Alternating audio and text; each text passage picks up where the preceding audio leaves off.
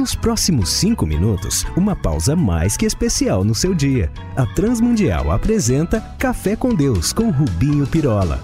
Eu já estive em terras do Oriente e mesmo onde a prática da ovinocultura é praticada. Ah, é a cultura do ouvido de médicos que cuidam das orelhas.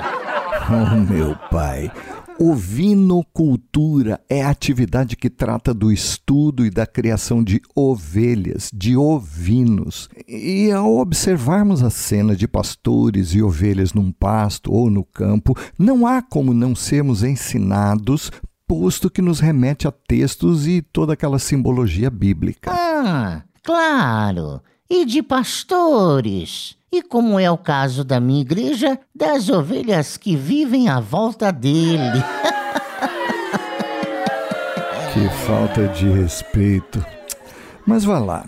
Sobre isso, lá em Mateus 18, o Senhor está a ensinar sobre o cuidado para com as crianças e do exemplo de humildade, de um coração simples, e de repente usa a palavra pequeninos, mas não diretamente ligado aos miúdos, a gente nova na idade, mas àqueles menores em posição de importância aos nossos olhos. Ele fala duramente contra o fato de, pelos nossos atos negligentes ou maldosos, virmos a magoar ou mesmo escandalizar a qualquer um desses, quando nos versos de 10 a 14 traz um lembrete que creio ser lindo. Ah, é sobre o pastor deixar 99 no campo e ir atrás de uma fujona que se perdeu, né? Exato. Mas aí ele faz uso de uma descrição pouco comum, a de um pastor possuir uma centena de ovelhas sob o seu cuidado. Uai! E por quê? Não entendi.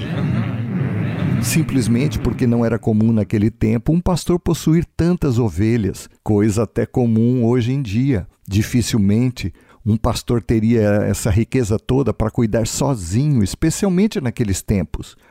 Ora, sem dúvida, Jesus usou sempre no seu ensino exemplos em que facilmente as pessoas se identificariam.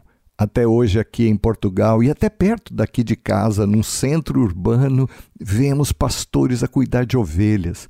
Mas eu confesso que nunca vi um pastor com tantas, ainda mais sozinho. Ah, tá. Então acelera aí. Onde quer chegar o cafeiteiro pastor?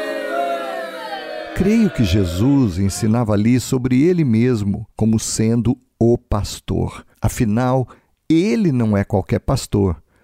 Lá no livro de João, capítulo 10, ele nos ensina que ele não é como os pastores que vieram antes, que eram ou ladrões ou mercenários, gente que não se ocupa dos outros ou das ovelhas, a não ser consigo mesmo e em favor dos seus interesses. Não, esse exemplo de Mateus fala de Jesus. Ele é o pastor cheio de ovelhas. Ele tem tanto essa ovelha desgarrada, desanimada ou mesmo rebelde que deixou o aprisco e se perdeu lá no seu coração, que deixa 99 e dessa vai atrás. E cá está o lembrete para cada um de nós hoje. Não importa o motivo, nós estamos, continuamos a estar nas mãos e sob o olhar de Deus sempre. Mesmo que falhemos ou sequer deixemos a nossa vida com Ele, a frequência aos cultos. E não pague os dízimos. Até isso. E é assim que Paulo afirma-nos em 2 Timóteo 2,13: ainda que sejamos infiéis, ele permanece fiel, não pode negar-se a si mesmo. Ou seja, ele não descansa e vem até a usar circunstâncias, experiências, mas continua a falar a nossa consciência e coração através do seu espírito, que sempre há de nos convencer do pecado e da justiça e do juízo, e independente da nossa busca, nos lembrará da sua palavra. Então, queridos, ele também é aquele que busca aquele filho rebelde que tanto nos tem preocupado e os amados a quem desejamos que voltem. Ele é o pastor fiel, então nele esperemos. Vamos falar com Deus. Pai amado, obrigado pela tua fidelidade que não depende da nossa. Por isso, nos enchemos de temor santo e reverentemente nos dobramos diante de ti e fazemos descansar o nosso coração ansioso. Obrigado por tudo, por Jesus, o nosso pastor. Amém. Olá, amigos.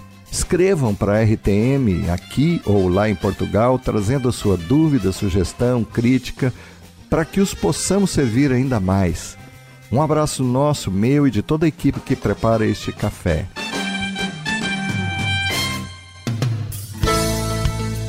Se você gostou desse programa ou tem alguma dúvida, escreva para café com Deus sem acento transmundial.org.br